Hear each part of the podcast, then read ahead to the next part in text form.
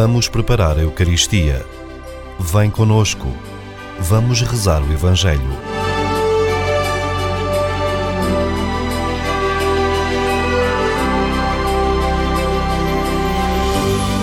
Lexio Divina com a Diocese Leiria Fátima.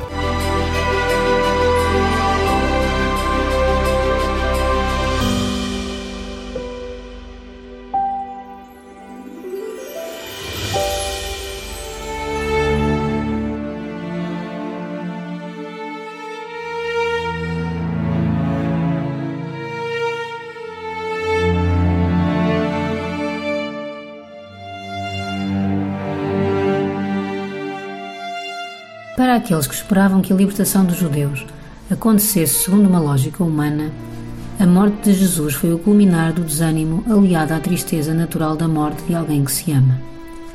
A ressurreição veio reacender e reanimar a chama da esperança. Jesus aparecia e animava os discípulos ainda amedrontados. Consciente de que a ascensão, prestes a acontecer, havia de voltar a fazer cair a tristeza sobre os discípulos, Jesus fala dela e apresenta-a como uma necessidade para que à Igreja seja dado outro defensor. Vamos escutar uma passagem do Evangelho segundo São João.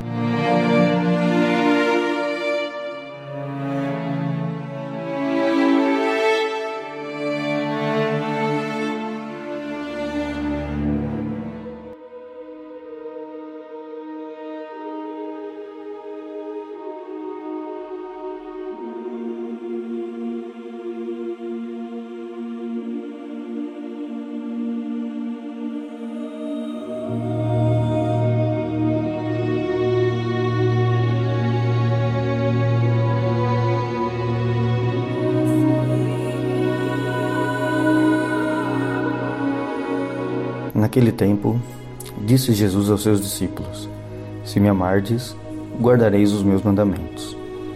E eu pedirei ao Pai, que vos dará outro Paráclito, para estar sempre convosco. Ele é o Espírito da Verdade, que o mundo não pode receber, porque não o vê, nem o conhece, mas que vós conheceis, porque habita convosco e está em vós. Não vos deixarei órfãos voltarei para junto de vós. Daqui a pouco o mundo já não me verá, mas vós ver-me-eis, porque eu vivo e vós vivereis. Nesse dia reconhecereis que eu estou no Pai e que vós estáis em mim e eu em vós. Se alguém aceita os meus mandamentos e os cumpre, esse realmente me ama, e quem me ama será amado por meu Pai e eu amá-lo-ei e manifestar-me-ei a ele.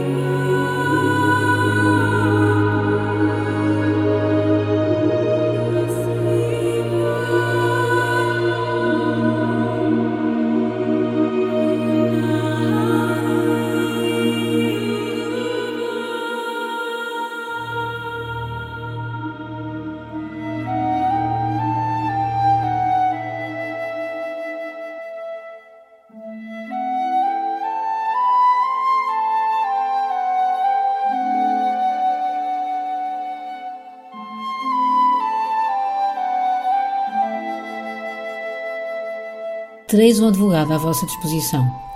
É a garantia dada por Cristo, como consolação suprema dada aos seus discípulos que estavam tristes pelo anúncio da sua partida.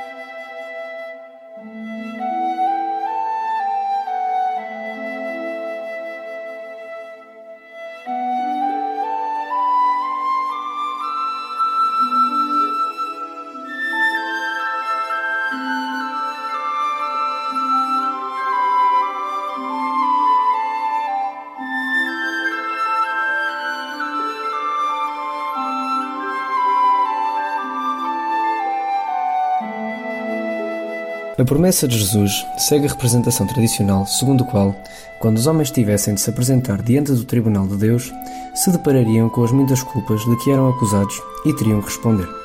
Os seus pecados, à maneira de acusador, voltar-se-iam contra eles. Mas como se isto não bastasse, o demónio reforçaria estas acusações. A defesa estaria a cargo das boas obras realizadas, as quais seriam apresentadas como contrapeso das más.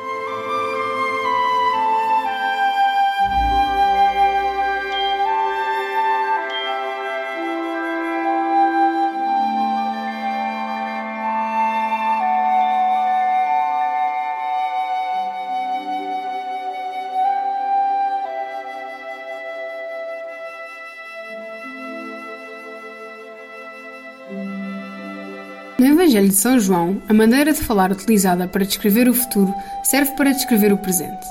Isto é, aos crentes é prometido um advogado, não para o futuro juízo de Deus, mas para imediatamente a seguir à partida de Jesus. Esse advogado é o Espírito Santo, prometido para quando os cristãos tivessem dificuldades por causa da profissão da sua fé. E como o Evangelho nos mostra um confronto constante entre o cristianismo e o mundo, a presença do advogado é ainda mais necessária.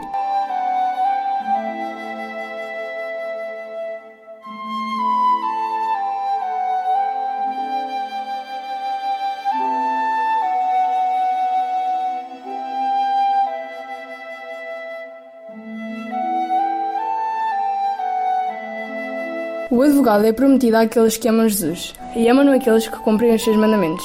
Este Evangelho estabelece frequentemente a conexão entre o amor e a obediência. Falo, provavelmente, para explicar o que significa pedir em seu nome. O nome de Cristo não pode ser invocado se não for acompanhado de obediência e de amor.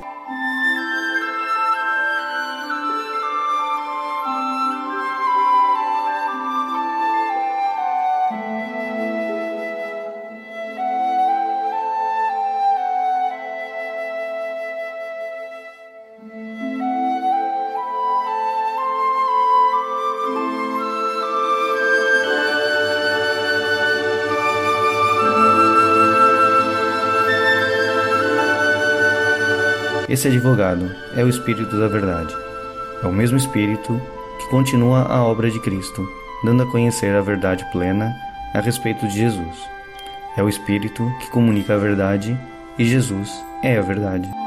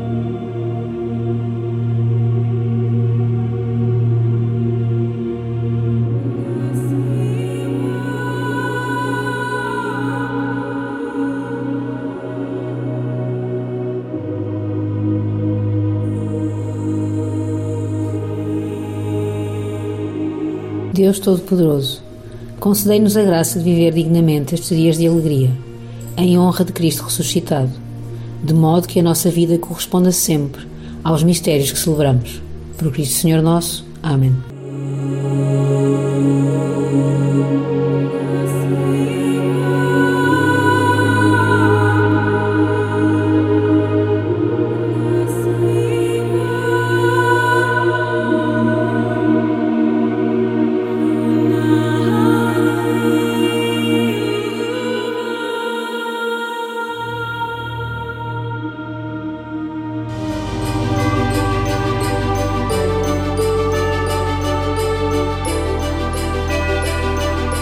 Lexio Divina, com a Diocese de Leiria Fátima.